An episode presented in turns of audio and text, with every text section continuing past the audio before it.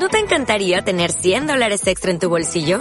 Haz que un experto bilingüe de TurboTax declare tus impuestos para el 31 de marzo y obtén 100 dólares de vuelta al instante. Porque no importa cuáles hayan sido tus logros del año pasado, TurboTax hace que cuenten.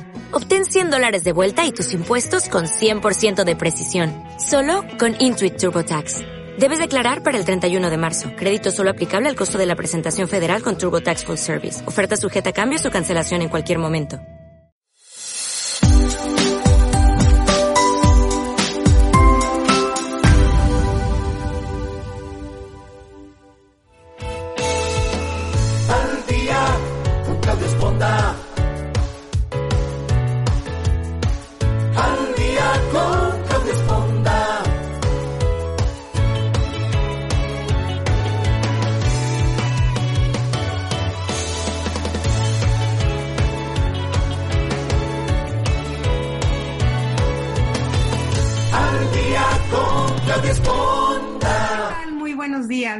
Que nos acompañan esta mañana aquí en el programa Al Día. Yo los saludo desde nuestro estudio, casa, como le llamemos ahora, porque todo el mundo estamos ya grabando desde casa por esta situación del COVID. Pero bueno, aquí seguimos muy contentos y con mucho entusiasmo para traerles siempre programas nuevos. Yo quiero saludar a toda la gente que nos escucha. Estaba viendo en todas las plataformas que nos escuchan muchísimo en Irlanda. Yo decía, ¿cómo? En Irlanda, pues sí, en Irlanda. Ya tendré que ir a visitar a esa gente en Irlanda ahora que podamos salir, pero pues también en Estados Unidos, en Argentina, también en Centroamérica. Entonces, un saludo en España, un abrazo, un beso a todos y obviamente pues en México y en los Estados Unidos. Gracias por acompañarnos a través de todas nuestras plataformas digitales que como siempre se las repito, que son Spotify, iTunes, iHeartRadio, eh, YouTube, Facebook, Apple Podcasts, Google Podcasts, Evox, a través de todas esas plataformas estamos tratando de, de, llegar a usted y de sentirnos pues un poquito más cerquita, porque hoy, gracias a las redes digitales, pues el mundo se ha hecho muy pequeño. Hoy tenemos en, en, el, en este programa especial un tema que, bueno, puede parecer así medio, ay, qué feo tema, pero que la verdad yo creo que es un tema que tenemos que reflexionar porque quizá a muchos nos va a caer el 20 y como dicen en mi pueblo, igual nos va a quedar el saco. Y vamos a hablar de lo que son los padres tóxicos. Entonces, no se sienta apedreado.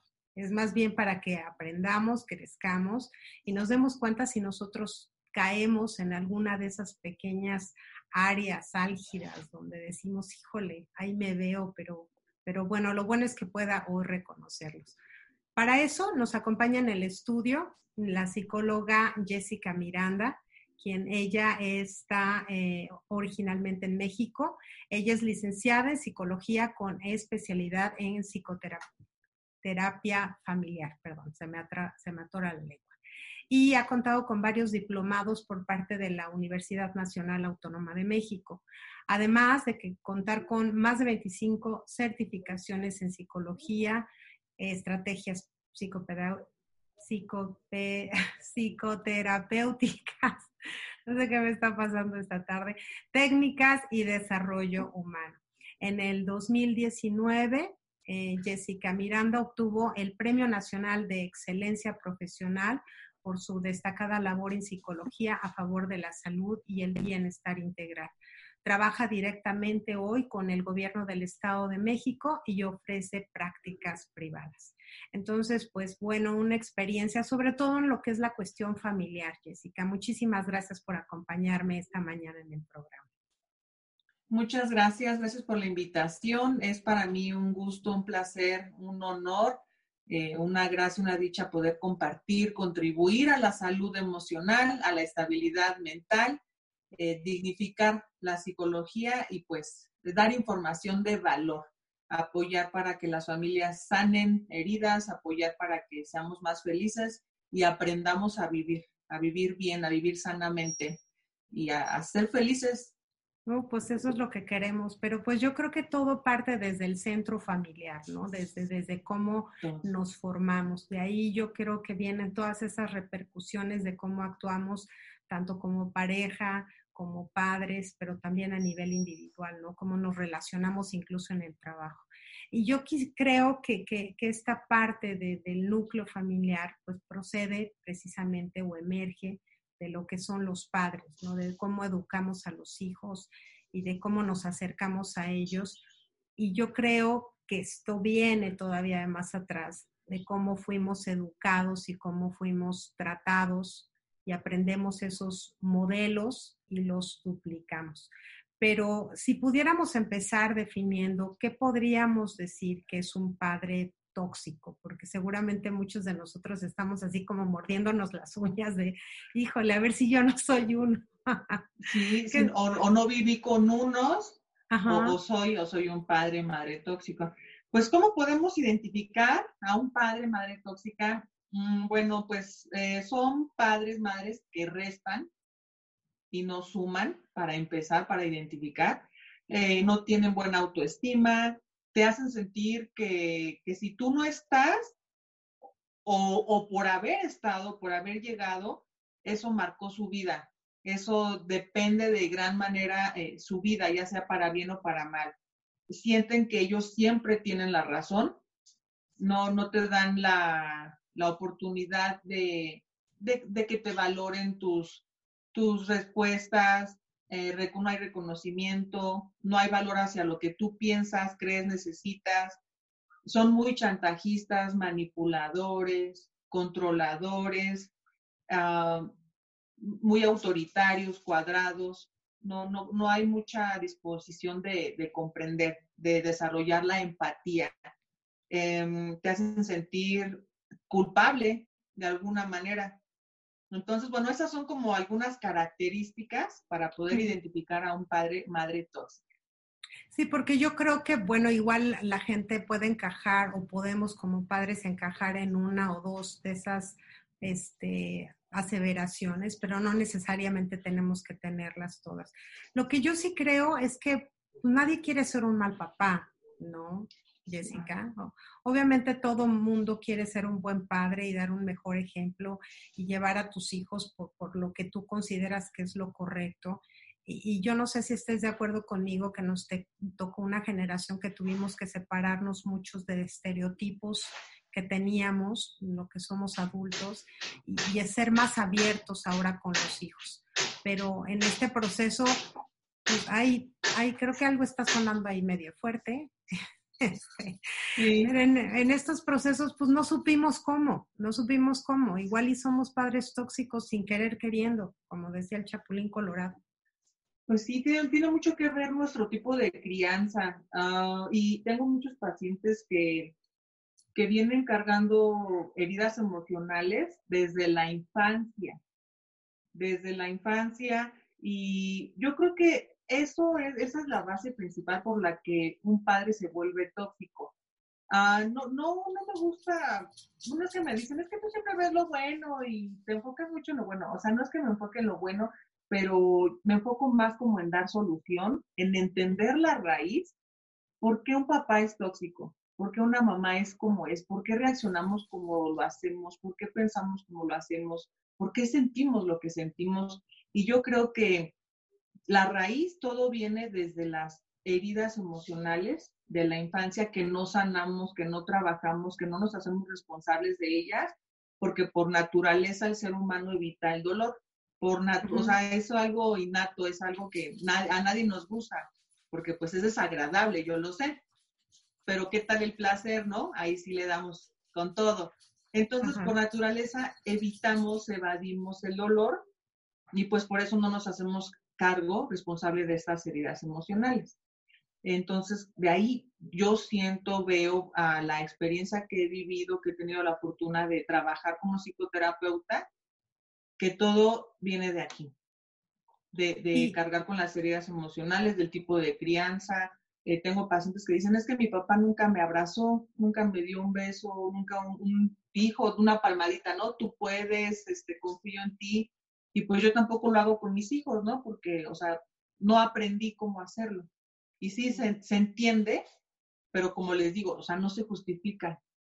Si tú sabes lo que se siente, si tú sabes la necesidad, que, que, que, tenías, el tener esa guía, ese apoyo, esa comprensión, esa palmadita, por empatía, por humanidad, hay que aprender, o sea, vamos a tener la disposición de aprender junto con tu hijo algo nuevo, ¿no? Una nueva experiencia, un nuevo tipo de vida. Yo creo que nuestros padres quizá no tenían esta, lo que le llaman ahora esta inteligencia emocional, o quizás sí la tenían, pero no sabían que la tenían, ¿no? Quizá algunos sí eran como más, más este, perceptivos, este tipo de cosas. Pero lo cierto es que hoy en día lo vivimos más. O sea, la gente llevas a tus hijos a la escuela y hay un terapeuta de la escuela que te dice a ver por qué se comporta así. Y pues nosotros teníamos la trabajadora social, la gente va a decir, bueno, esta tiene cuatro mil años, pero era una trabajadora social que pues yo nunca me paré por ahí. Pero, pero los papás no se ponían a analizar tanto hace 30, 40, 50 años este, si tu hijo estaba bien, si tú tenías una buena comunicación con ellos. Entonces tú aprendías el amor a base de, de lo que ellos te enseñaban. Entonces, no es como que nosotros quisimos este, pues, castigar a nuestros hijos de la misma manera, sino que pensamos que es que, bueno, si mi papá me pegaba porque dejé por decir algo, pues no me pasó nada, no estoy traumada, entonces yo si te doy tres cachetadas, pues no pasa nada, ¿no? Sí. Tuve, ahorita me, acordé de un caso muy fuerte. Eh, trabajé con una pequeñita, en ese tiempo tenía seis años, hace unos cuatro o cinco años. Eh, demasiado tímida, muy, muy retraída, pero así una cosa muy, muy fuerte, ¿no? Yo hasta decía, oh, ¿qué onda con la nena? Y trataba yo de integrarla y hablaba y eh, hice de todo, circo, maroma y teatro con esta pequeña. Este, trabajamos mucho, autoestima y muchas técnicas. Este, también, mm, em, había mucha, eh, ella buscaba mucho contacto físico y lo, conoció a través de la masturbación a su corta edad. Eh, y, pero ella era una necesidad de, de tacto, de, de, sentir algo bonito físicamente. Después de varias sesiones me enteré que pues la mamá golpeaba demasiado. Ah. Allá hasta el final la mamá me, me dijo, me, me, confesó, ¿no? Porque pues trabajamos mucho y vio cambios en la niña y como que dijo, no, ya es hora de que esto, de moverse. Y pues ya me confesó que le, que le daba golpizas, pero, o sea, así ella lo reconoció, golpizas, golpizas. Porque así yo fui, así me enseñaron a mí, así nos criaron a mi hermano y a mí. Entonces, pues es lo que yo hago con mis hijos. Y bueno, pues ahorita, como dices, son otros tiempos, vemos, vemos repercusiones, vemos consecuencias distintas eh, tenemos que acoplarnos a los niños de ahora, ¿no? A la, a la época de ahora.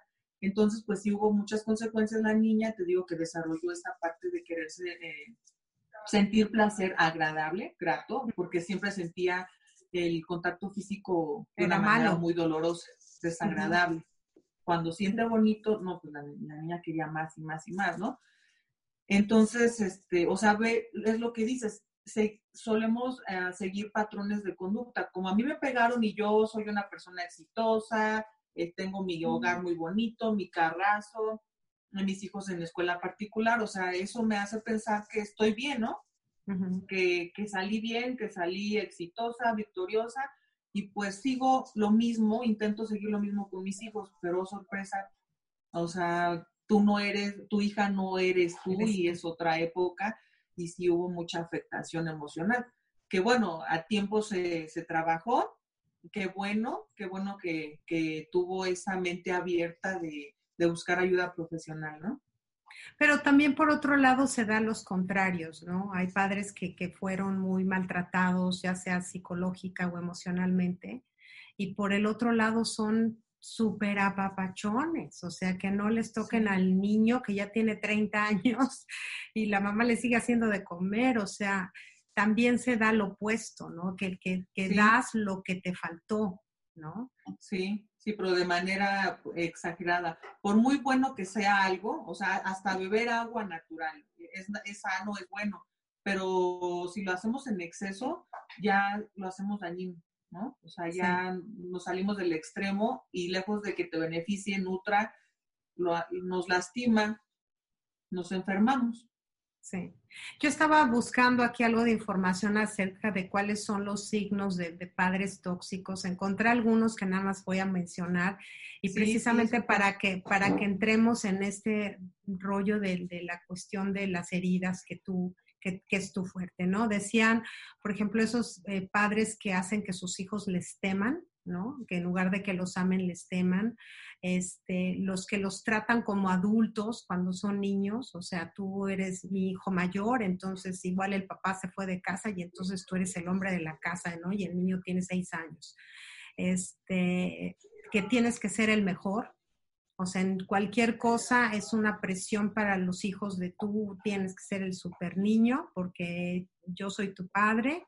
Este, el tú puedes, pero ten cuidado, o sea, sí te creo, pero no confío en ti, ni en las elecciones que oh. haces, ni en las personas con las que te juntas. Este, el de eres malo, todo sale mal, nunca eres el primer lugar, nunca te sale nada bien.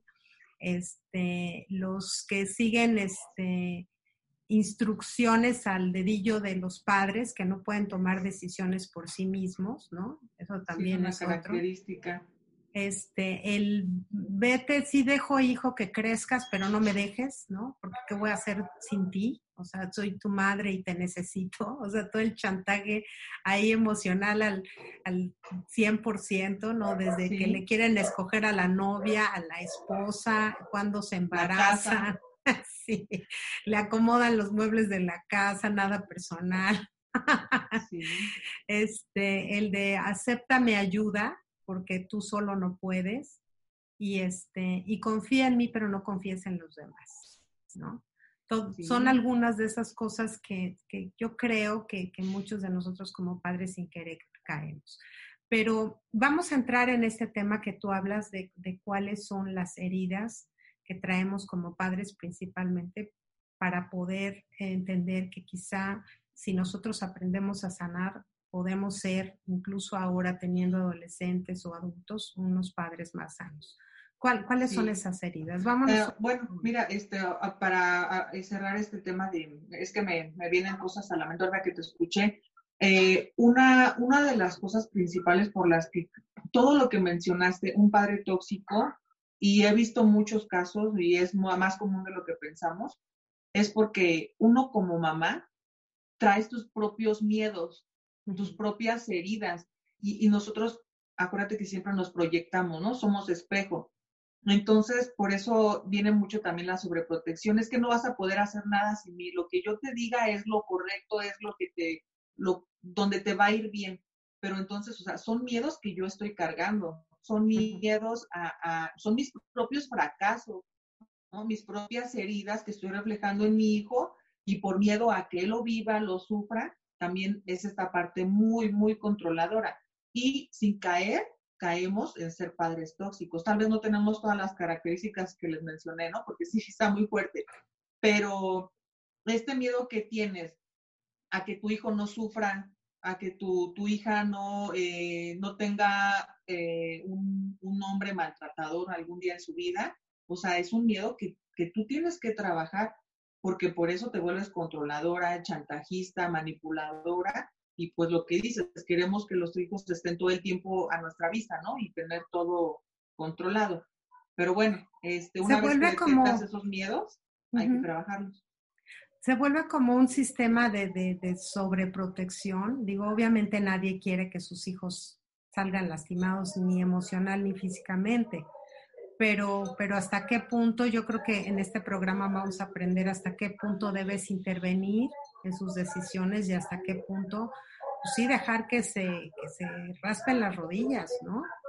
Sí, no, y que, ¿cómo son los, los hijos de padres tóxicos? Son niños, niños, adolescentes, futuros padres, inseguros, llenos de miedos, porque eh, la mamá se proyectó sus miedos en ellos, que pues ellos, ¡pum!, también los, los adoptan, ¿no? Los acuñan.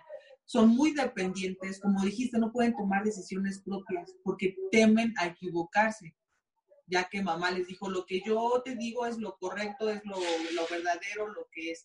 Entonces ellos dicen, lo que yo hago está mal, y si yo lo, lo inicio, lo propicio, me voy a equivocar, eh, la voy a regar. Son niños, chicos con muy baja autoestima y pues muy seguramente lo que aprendieron, eh, su tipo de crianza, es muy probable que sigan ese patrón por falta de conocimiento, por comodidad, mm, por evadir responsabilidades, porque hay que trabajar mucho para evitar eso que vivimos. Entonces, pues eh, adoptan las creencias y malos hábitos que aprendieron, ¿no? Ahí, está lo peligroso, porque un, un niño que vivió con padres tóxicos va a desarrollar muchísimas heridas y seguramente va a ser un futuro padre lleno de heridas que también va a herir a sus hijos. Y es una cadenita bien fuerte, muy tremenda. Por eso yo me dedico, hermosa, a... Por eso, por eso yo me dedico, me especializo en dar solución. O sea, sí me gusta hablar de qué está pasando, hablo mucho de abuso sexual infantil, porque es importante informarnos, pero me enfoco mucho más en dar solución, en ver estrategias. A ver, ya está el problema, existe. ¿Qué vamos a hacer? ¿Qué sigue? Vamos a, darle solución. Por eso es que hablo de las heridas emocionales y me, me, dedico más, más a eso, a dar solución. Un padre no puede ser padre, no puede ser madre si no sanó sus heridas emocionales antes. Porque vas a dañar, te estás dañando tú, vienes dañándote desde hace años para empezar con el autosabotaje de vivir sanamente, de vivir eh, sana mental, sano mental, equilibrado emocional. Entonces seguramente vas a, criar a, a, niños con heridas. Claro. ¿Cuáles, vamos, por qué no vamos hablando de cada una de estas heridas y cómo podemos detectarlas en nosotros como padres para poderlas irlas, pues, subsanando, ¿no? sí, Ah, bueno, eh, busqué qué significa la palabra herida y bueno, procede del latín feriere, que significa golpear, batir. Eh, viene del latín del verbo forare, que significa perforar, agujerar. O sea, esto es lo que hace una herida, perfora, agujera, rompe, destruye. Eh, nosotros nos guiamos porque pues vemos heridas em, a la vista, ¿no? Si tú te cortas y ves la herida, ves la sangre y ¡ay! este, qué feo se ve y, y, sientes, y sientes el dolor, y si está abierto, o sea, entre más feo se vea, más, más impactante hacia los ojos, ¿no? Incluso hasta lo puedes sentir. Pero como no vemos las heridas emocionales, como son internas, o sea, no tenemos tanto el cuidado, ¿no? Como si las que vemos. Pero estas heridas son creo que más dañinas, más destructivas, dolorosas y tristes que las que se ven. Entonces, bueno, o sea, ve lo que significa la palabra herida. Ah, agujerar, agujerar tu alma. Ah, y las heridas emocionales se colocan en el alma, en tu, en tu alma, lo que le da vida a tu cuerpo. O sea, por eso es tan doloroso, por eso es tan trágico, por eso lastimas tan feo, eres un padre tóxico para tus hijos. ¿Ok? okay. ¿Y, ¿Y qué significa alma? Alma viene del latín anima o animus, que significa hálito el hálito es la muerte, es ese, ese aliento cuando mueres, sale tu alma, es el hálito, ¿no? Cuando sale tu alma de tu cuerpo, ya no hay vida, ya no hay que, que mueva el cuerpo. Y viene del hebreo de, que dice neshama, que es el soplo de vida en la respiración. Lo que dice que cuando Dios le dio vida al hombre fue a través del soplo de vida, ¿no? Por la nariz. Eso le dio vida al ser humano, al cuerpo. ¿Ok? Entonces, para empezar, eh, la palabra herida y la palabra alma, para entender dónde se colocan estas heridas emocionales. Ya te das cuenta lo importante y lo valioso que es. Sí. Pero pues no lo trabajamos porque te digo, como no se ven. Este, y, pues luego no sabemos, no sabemos, Jessica, no sabemos que traemos todas esas nosotras cargando. Entonces digo, me imagino que hay muchas. Si quieres empezar por, por la primera, ¿cuál sería? Sí, eh, eh, hay cinco heridas emocionales, cinco principales que todo ser humano, todo, todo ser humano tiene, desde chinos, italianos, romanos, africanos, mexicanos, todo ser humano desarrolla. Es rechazo, abandono, humillación, traición e injusticia. La mayoría de seres humanos tenemos la de rechazo y abandono. La mayoría. Hay personas que tienen las cinco, hay personas que tienen una, hay personas dos, tres, y también depende el nivel, porque en psicología todo tiene grados, ¿no? Todo nivel de depresión, baja, alta, severa, elevado. O sea, también todo depende de tu percepción, de, de nuestro carácter, de herencias, o sea, depende mucho del propio ser. Porque me han dicho, oye Jessica, un día me preguntaron, ¿cómo es posible que mi hermano y yo vivimos la misma vida, los mismos padres, los mismos maltratos, mi papá borracho, a los dos nos pegaban igual. ¿Y por qué mi hermano se, volvió drogadicto, alcohólico? Y yo no. Este, ajá, y yo, pues yo, yo decidí otra vida, ¿no? O sea, ¿por qué si los dos vivimos lo mismo? Pues porque tú tienes un nivel de conciencia distinto, porque tu percepción es distinta, tu carácter, o sea, todo, todo es distinto. Eh, de alguna manera tienes, no eres, tu hermano fue pues más vulnerable emocionalmente, eh, le pegaron más las cosas, o sea, somos muy diferentes. No porque hayamos visto o vivido lo mismo tiene que ser este, eh, consecuencia, tiene que ser exactamente lo mismo, ¿no? Pero bueno, es una explicación depende de cada quien cómo vive estas heridas y cómo las desarrolla. Pues la herida de rechazo eh, significa, rechazar significa despreciar, lo que podemos traducir en no querer a algo o a alguien. En este caso, cuando tenemos la herida de rechazo, a quien no queremos es a nosotros. Porque como sufrimos el rechazo de padres, hermanos, maestros, eh, compañeros de trabajo, principalmente se da con el rechazo de los padres. En el nacimiento, es más, desde que se enteran los padres que, va a venir un bebé, el de, oye, estoy embarazada. ¿Cómo? ¿Pero por qué no te cuidaste? Pero este, no tuviste precaución. Eres un tonto, eres un, este, echaste a perder tu vida. O sea, desde ese momento, el bebé, eh, eh, lo primero que se desarrolla en el, en el, ser humano, en un bebé, es la médula espinal, el cerebro. Y que hay en el cerebro neuronas.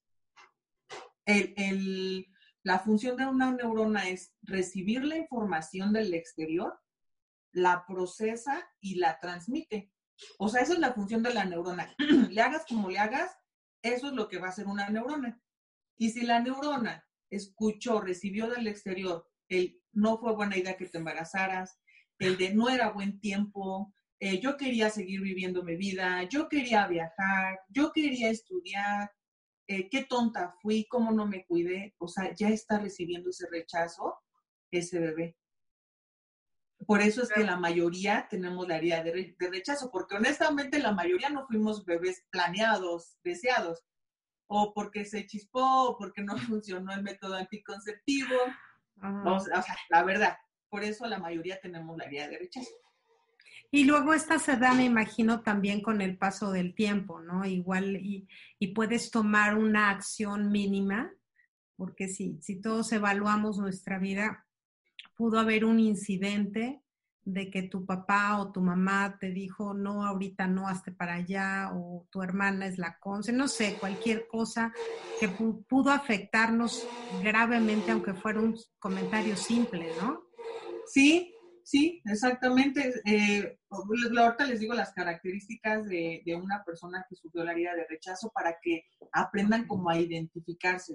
E, esta herida de rechazo eh, se activa con el padre madre del mismo sexo. Si tú tienes la si nosotras tenemos la herida de rechazo, se activó con nuestra madre. Por eso es que ahí tenemos ahí como conflicto con la mamá. Em, y este, ¿por qué se da la herida de rechazo? También se da cuando bueno, para empezar, cuando el embarazo no fue deseado, ¿no? No era un buen momento. Cuando hay una preferencia de sexo. Ay, que no es hombrecito. o sea, sí. O sea, es tu hija, no es mi hijo. Uh, eh, cuando iba al gimnasio, yo veía a mi coach súper fuertote, ¿no? Pero nunca hacía ejercicio porque yo iba a diferentes horas del día al gimnasio. Y un día le pregunté, este, oye, ¿a qué hora entrenas? Porque nunca te puedo entrenar, ¿no? Y dice, no, es que yo no puedo cargar pesas. Y yo así de, oye, ¿cómo te mantienes así, no? Y digo, ¿y en serio no entrenas? Dice, no tengo años porque no puedo entrenar ya que tengo problemas en los testículos. Y como buena psicóloga chismosita, metiche, me puse a analizar, me puse a indagar, este, y con preguntitas y como que diferentes sesiones, en, porciones pequeñas, ¿no? Se lo manejé. Total que me enteré que él fue el cuarto hijo, eh, el cuarto hijo, pero querían niña, o sea, ya tenían, ya ah. tenían niños y querían niña. Entonces era la mamá de, de, él y la mamá siempre fue su deseo una niña siempre, siempre. Desde aquí se desarrolló la herida de rechazo, entonces el bebé entendió que no estuvo bien que fuera niño, que se equivocó, que no era, no era lo correcto que él fuera niño, él tenía que ser niña. ¿Qué pasa? Tenemos ese chip, ese código en el subconsciente y desarrollamos esa herida, la venimos cargando año con año, entonces él tiene problemas en los testículos porque los testículos es lo que te dice, eh, lo que te forma el sexo, masculino o femenino, lo que te dice que eres hombre, donde está la, la, eh, el procrear, lo que, o sea, sí se entiende, y entonces él, él desarrolla este problema ahí, porque fue un problema ser, ser un niño, un hombre. O sea, ve cómo todo lo que repercute, todas las consecuencias, este, tienen una raíz tienen un porqué. También se da cuando hay preferencia de los hijos, que porque está más chiquito, o sea, ahí como dices, esta, esta herida se puede desarrollar en cualquier momento. Tal vez no la, no la desarrolló en el vientre, pero de grandecita, dos, tres, cinco años que llegó el hermano y le dan total, total atención y este amor a, a un hijo, ahí se va a oh, Ahí podría entrar lo que es también la comparación, ¿no? Es que ve a tu hermano. Sí. Ve, él es inteligente, él saca buenas calidades. Y tú, un burrote, ¿no? Entonces, sí. eso también yo creo. Yo Me está rechazando por lo que soy, por, por quién soy. Exactamente. También algo bien importante y de lo que hablamos de los padres tóxicos, eh, la sobreprotección. Mm. Cuando un pequeño eh, lo sobreprotegemos, le estamos diciendo, eres inútil, incapaz de hacer algo por ti, de lograr algo. O sea, me necesitas para sobrevivir, para salir adelante, para tener un éxito en tu vida. O sea, e, e, ese mensaje le estamos dando inconscientemente, ¿eh? le estamos metiendo ese código al pequeño con la sobreprotección, de que no queremos que les pase nada, queremos este, envolverlos, ¿no? En, en plástico, en besos de burbujas para que no sientan nada. Y bueno, algunas características, algunas causas de sobreprotección es que pues fueron padres que, que les faltó cariño este, en su infancia y pues ellos quieren dar lo que no recibieron, lo que tú nos dijiste. Padres que crecieron en un modelo sobreprotector, seguimos patrones de conducta. La comodidad de consentir antes que educar y que disciplinar. Ay, la sobreprotección por sentimiento de culpa. Es que trabajo todo el día, ¿cómo lo voy a regañar porque tiró la sopa, porque me está pegando? Si una patadita ni duele, ¿eso qué? O sea, no lo puedo regañar porque pues no estoy con él todo el día, ¿no? Esa culpa. Eso también se ve mucho en padres separados, ¿no? O sea, el papá se lo lleva los fines de semana y hacen lo que quieren, porque como nada más tiene dos días para verlo cada 15 días, pues aprovecha para, para consentirlos, ¿no? Y luego hay la mamá que los eduque. Sí, sí, no, es un problema. viceversa. Más que entre ellos, el pequeño es quien más lo sufre.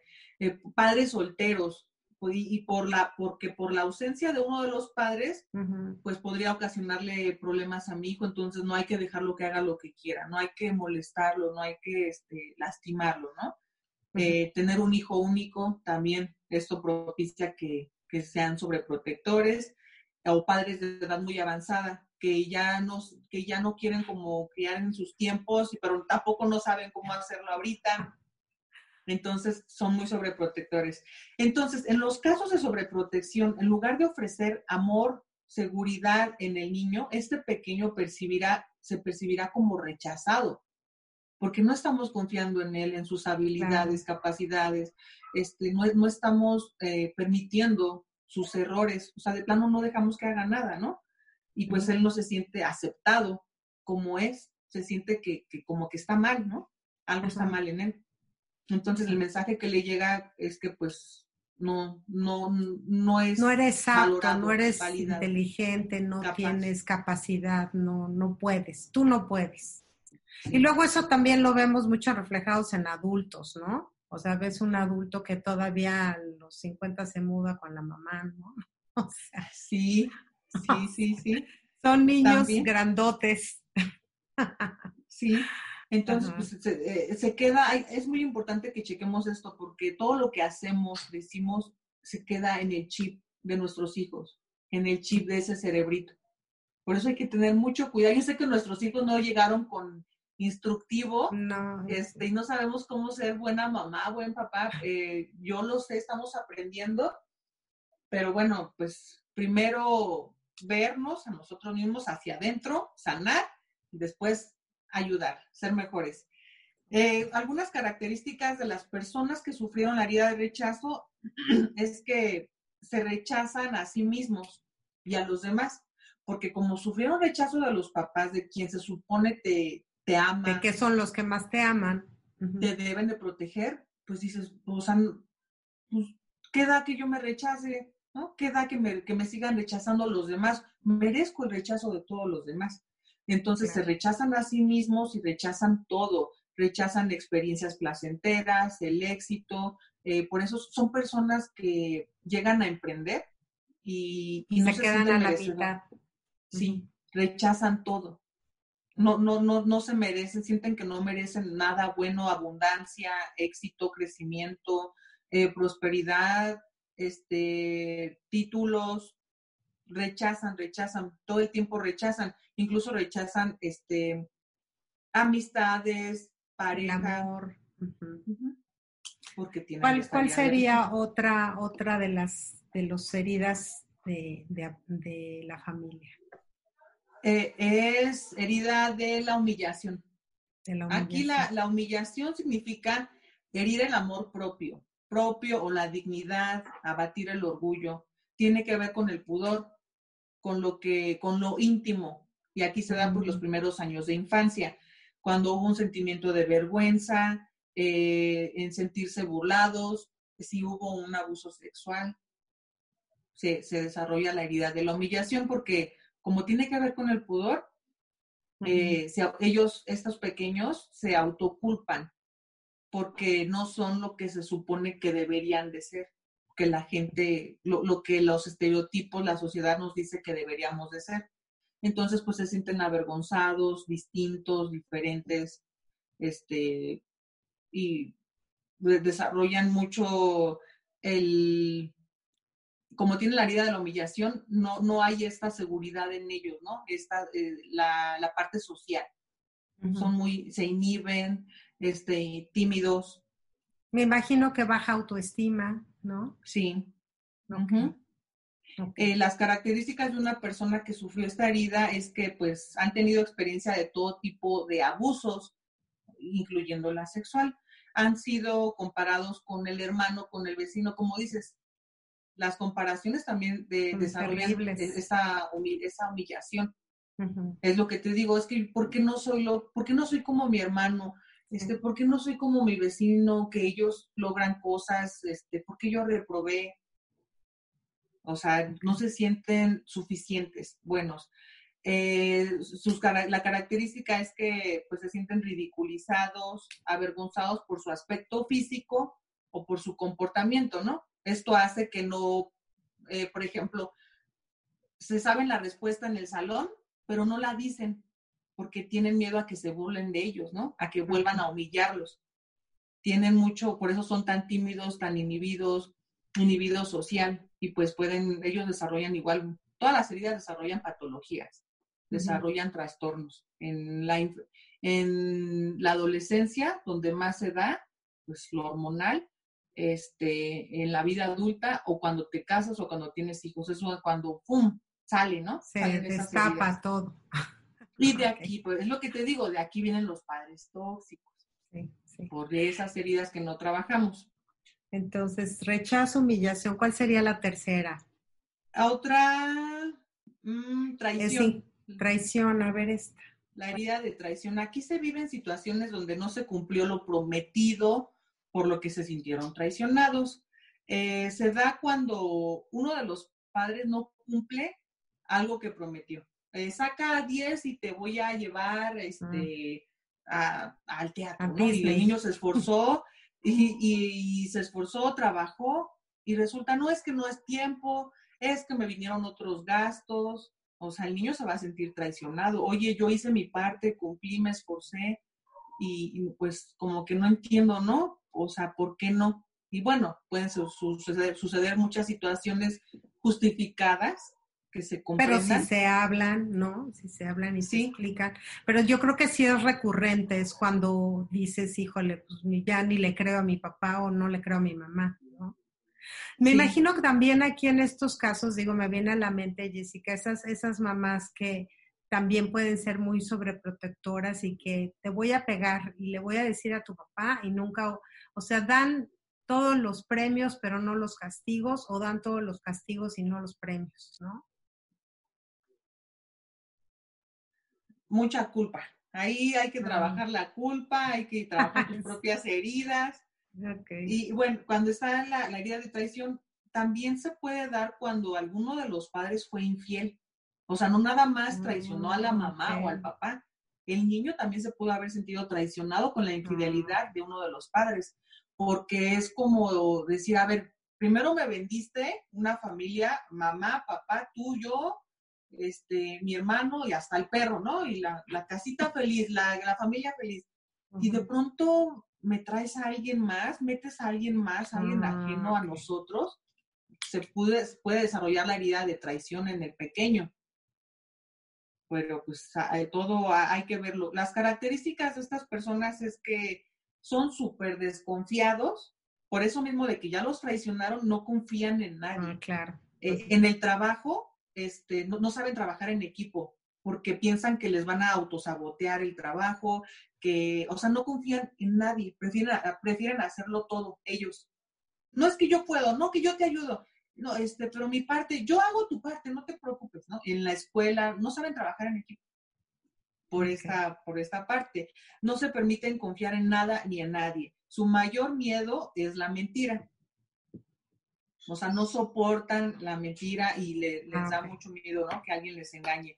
Se involucran en situaciones en las que irremediablemente van a ser traicionados, porque a lo que le damos energía, donde nos enfocamos, nuestras emociones, mente, pensamiento, todo, eso vamos a hacer inconscientemente que crezca.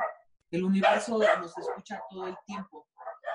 nuestro sonido, eh, las ondas sonoras, pues rebotan, ¿no? Rebotan en las paredes y eso regresa así pasa con el universo, donde enfocamos nuestra energía y pensamientos, eso es lo que nos va a regresar. Entonces, y además nos confirma lo que sabíamos, todos eso, los, ¿no? Eso, porque estamos entregando toda nuestra, nuestra energía aquí. Entonces, por eso es bien importante sanar esta parte, ser conscientes de lo que estamos sintiendo, pensando, reaccionando para sanarlo y pues que esto que pensemos sea más positivo, más que sume más, ¿no? Que no nos reste. Y bueno, pues recordemos que atraemos y giramos en torno a lo que damos mayor importancia y energía. Y ellos presentan eh, conductas celotípicas. Ay, son los traicionados. Ay, no sí, no son las mujeres que están checando el teléfono, este, casi. ¿Que ¿Por qué viste para allá? Y dice, pues está saliendo el sol. no, ¿no? Pero porque ya fueron traicionadas. Ah, ok son muy controladoras, este, muy enojonas, autoritarias, porque es una manera de decir, mira mi fuerza, mira, te puedo regañar, mira, te, o sea, yo te puedo lastimar, ¿eh? Quieren mostrarse grandes, fuertes, pero para evitar ser lastimadas, ser traicionadas. Pues eso es ok. Bueno, y ahorita estamos viendo las características, ¿eh? Porque de cada, o sea, de cada herida existen sus propias frases, existen sus propias máscaras. O sea, ¿qué máscara usa cada herida? Y para cada herida existen sus propias ah, eh, estrategias para sanar. Pero bueno, ya en otra ocasión vamos a Sí, vamos a tener que ir una por una, Jessica, porque sí. Sí, sí, es que sí, es, mucha información. A ver, para lo de lo, la que Injusticia. ¿Cuántas vamos? Llevamos cuatro. Llevamos rechazo, humillación, traición, injusticia. Vamos con injusticia. Vamos por injusticia. Esta se refiere a que alguien más fuerte que uno, pues se aprovechó de su superioridad para abusar, ya sea verbal, emocional, física, psicológicamente o hasta financieramente. Existe el abuso financiero, me dijeron un día. No es cierto, digo, sí, sí, sí existe, sí es cierto. Hubo una familia donde eran cinco integrantes eh, y el señor daba 100 pesos de gasto al día. O sea, con 100 pesos no alcanzaba, pero para desayuno, comida y cena de las cinco boquitas, no, no, la mamá no podía darse el lujo de tomar un transporte público para llevarlos a la escuela. O sea, tenía que caminar y en verdad ahí, eh, o sea, encontramos, entendimos que había abuso financiero. Sí, sí. O sea, ya, ya el señor entendió, ¿no? Ya le hicimos recapacitar. Ok. Entonces, injusticia. Las características de las personas que vivieron una herida de injusticia, pues tienen la sensación de que la vida les debe algo, porque, o sea, ya vivieron una injusticia. Experimentan la inequidad y les provoca su peor enojo. Ellos presentan reacciones desproporcionadas y neuróticas ante cualquier situación injusta. explotan por todo. No, no soportan una injusticia. ¿No? Ver en la calle que le pega una mamá que le pega al niño, se meten. Una pareja que está discutiendo, o sea, se, se meten. Siempre andan, incluso hasta se meten en problemas porque no, están, no han sanado esta parte. Ah, ok. O sea, tienen dificultad para lidiar con, con situaciones injustas porque no han sanado esta parte en su vida y, y no saben cómo resolver esta situación. ¿Vale? Se reflejan se Es, como a mí nadie me ayudó, yo voy a ayudar a esta que le están agarrando cachetadas en la calle. Exactamente.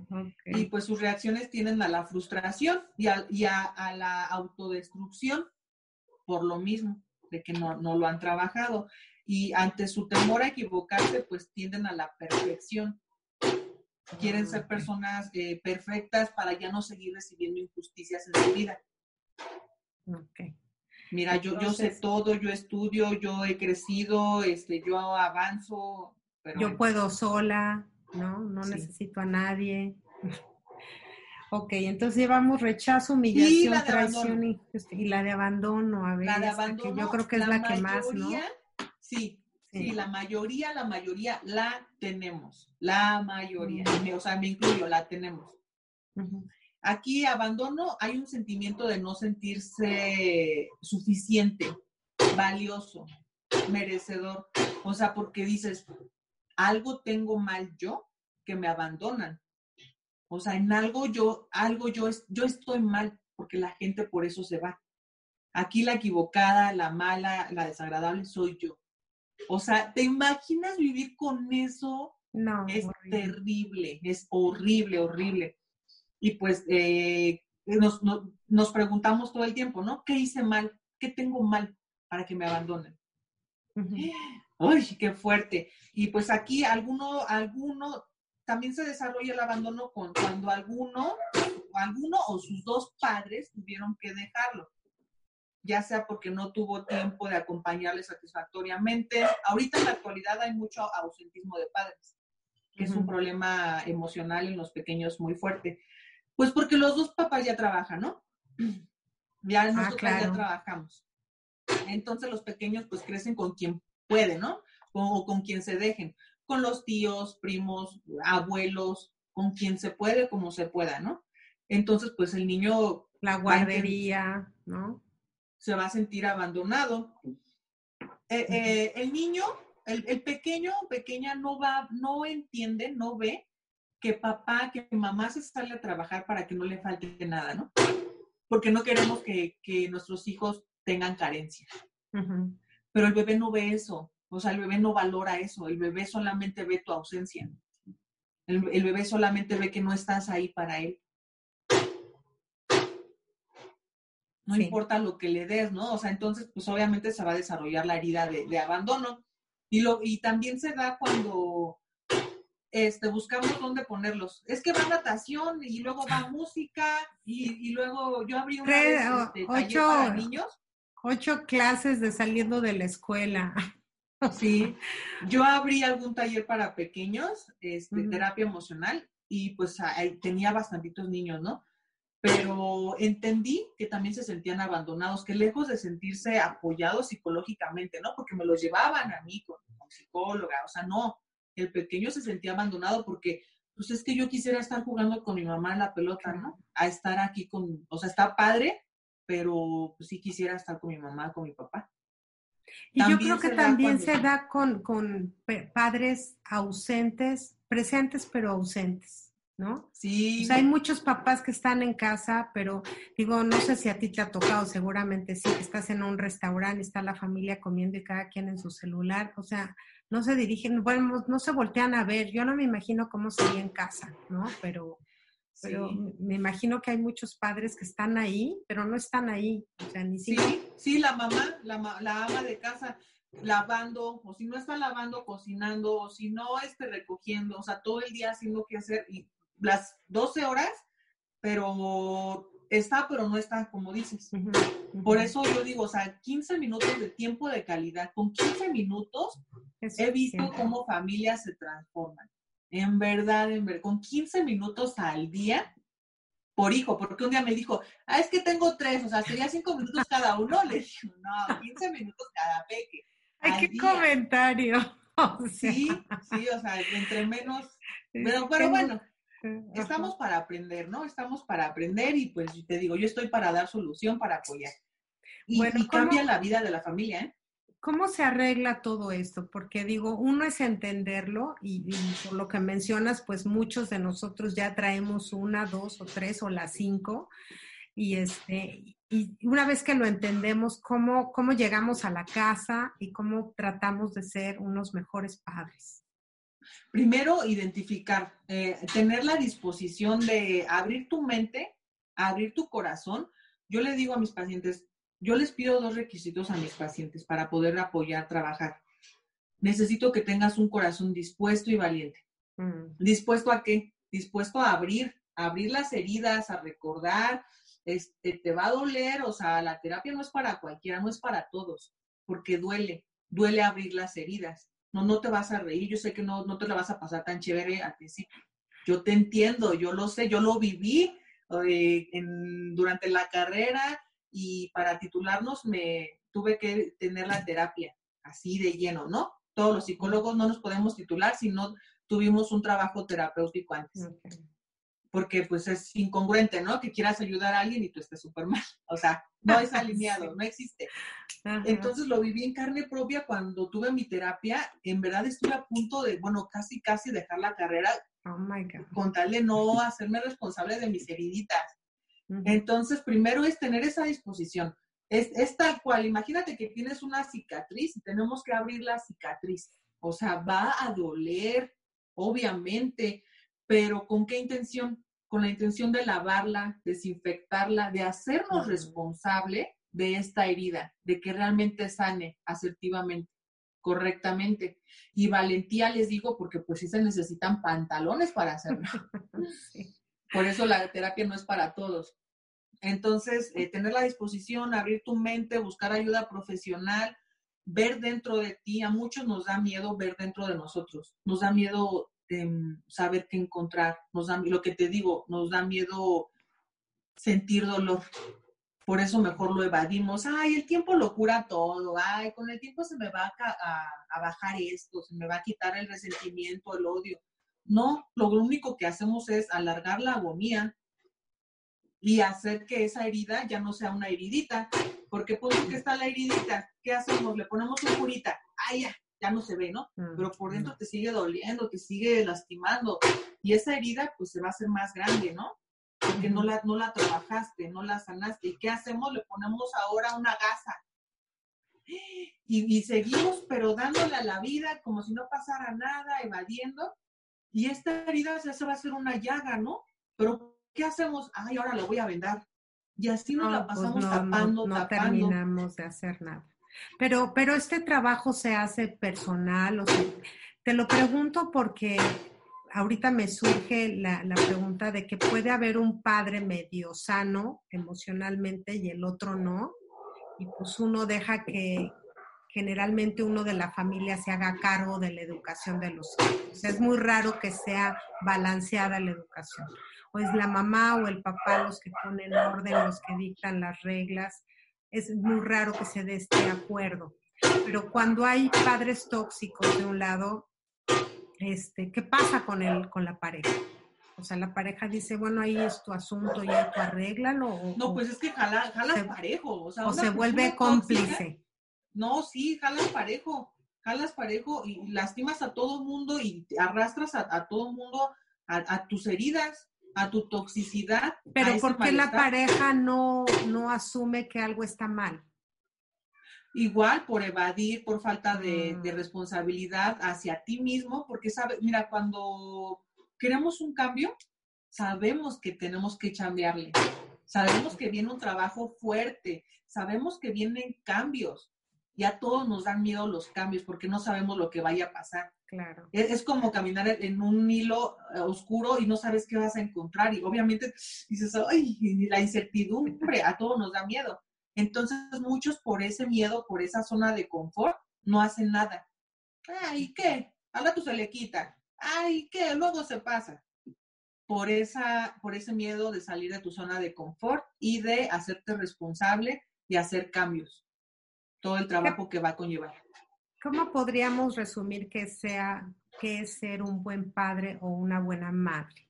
Porque digo, no hay seres perfectos, ¿estás de acuerdo, Jessica? o sea, todos tenemos nuestros issues, como decimos aquí en Estados Unidos, todos tenemos nuestras cosas donde hasta uno dice, ay, no me gusta esta parte de mí, pero este, ¿qué, qué puede definirse como un buen padre y una buena madre?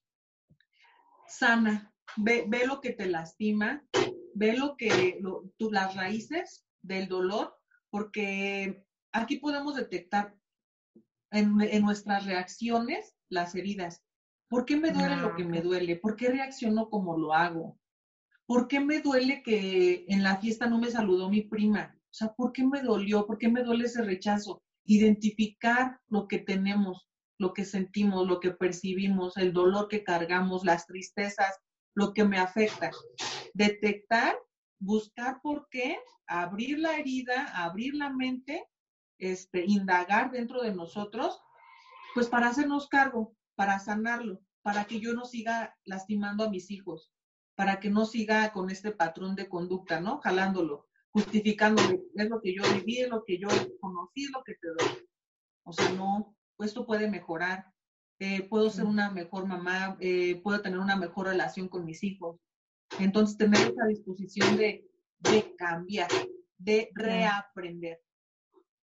Y yo creo que se vale en cualquier momento de la vida, ¿no? Como, como siempre hemos oído, pues los niños no vienen instructivos, igual ya el tuyo tiene 7 años, 15 años, 25, y yo creo que se vale pues regresar, analizar y poder cambiar a partir de ahora. Yo creo que la gente sí puede cambiar y puede ser un mejor padre eh, incluso a los 80, ¿no? Vale nunca es tarde para aprender, nunca. Eh, yo creo que si tienes vida, es la mejor oportunidad, el mejor tiempo, el mejor momento de reaprender cosas nuevas, buenas y eh, sentirte merecedora, merecedor de vivir bien, de vivir una nueva vida, de sanar, de trabajar el perdón. Un punto bien importante para evitar padres tóxicos o sanar a padres tóxicos es perdonar. Trabajar el perdón. Perdona a tus padres que también te dieron que tampoco supieron cómo criarte, que te dieron lo que pudieron, lo que aprendieron, ¿no? A lo que hubo a, sus posibilidades.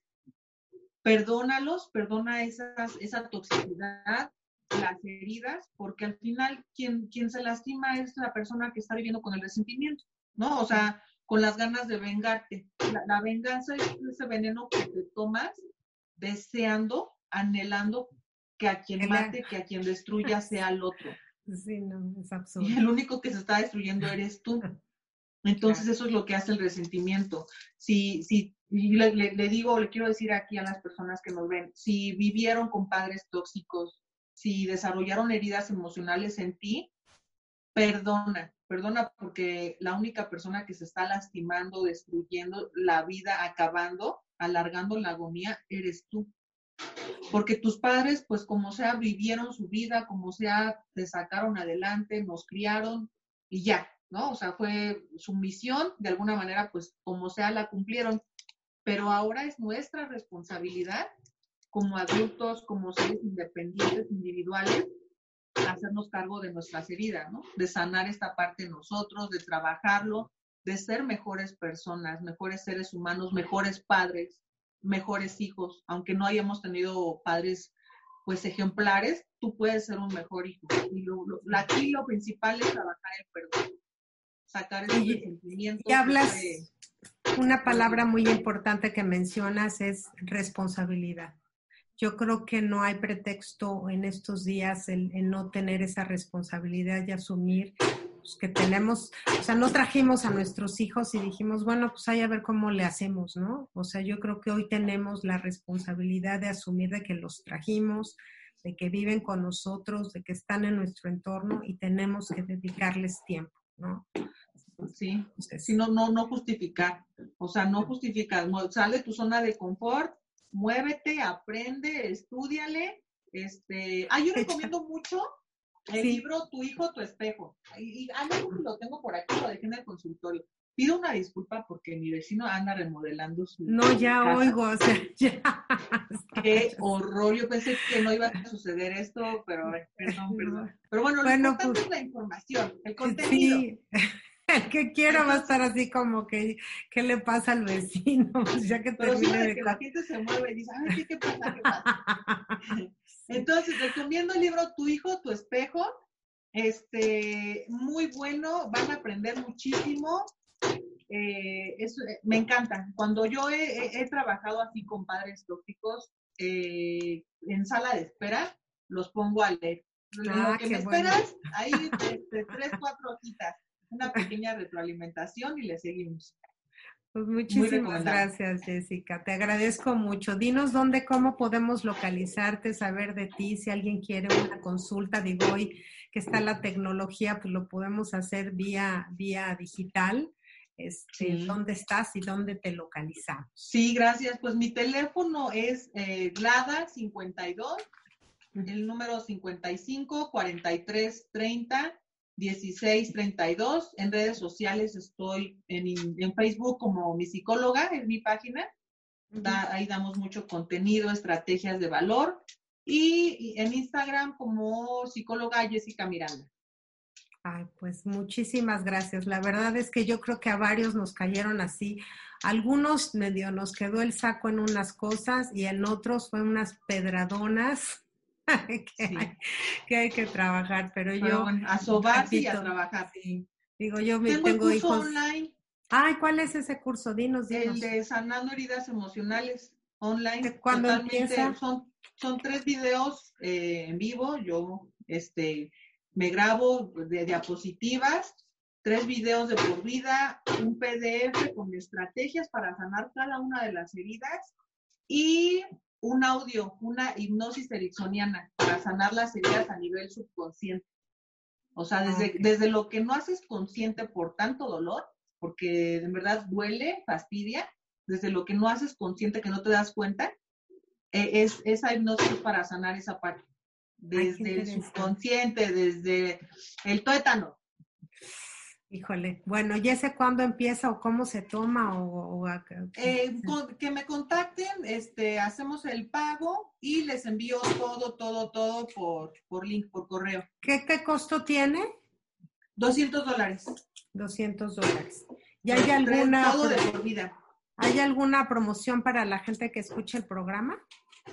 Claro que sí, claro que sí. Vamos Siempre a, apoyo a mi, a mi auditorio porque la verdad son muy fieles. Entonces papacho a mis hijos.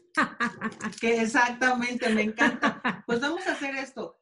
Les doy el curso y dos sesiones sin costo. Okay. Que hagan todo el curso y cualquier situación, alguna duda, algo atoradito, les doy dos sesiones sin costo alguno. Bueno, pues ya, ya comprometí aquí la mamá apoyando a sus polluelos. Muy bien, esa es tu misión.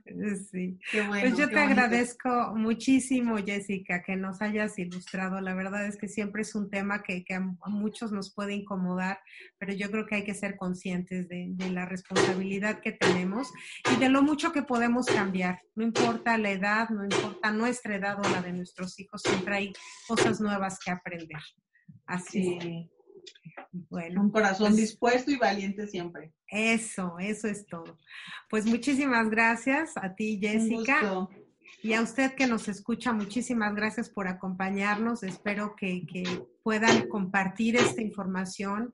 A veces solemos ser el de que, mira, esto le queda súper bien a tu prima, tu hermana, tu hermana debería tomar ese curso. ¿no? Somos así muy buenos para apuntar, pero a veces hay que apuntarse también hacia uno y pues compartan esta información porque yo creo que a todos en alguna pequeña parte nos, nos cae el 20. ¿Ok? Muy bien. Pues yo los espero en el próximo programa de Al Día. Soy Claudia Esponda, les mando un beso, a ser buenos papás, lo mejor que podamos y seguimos en contacto aquí en nuestras redes con mucho gusto. Un beso, hasta donde sea que se encuentre.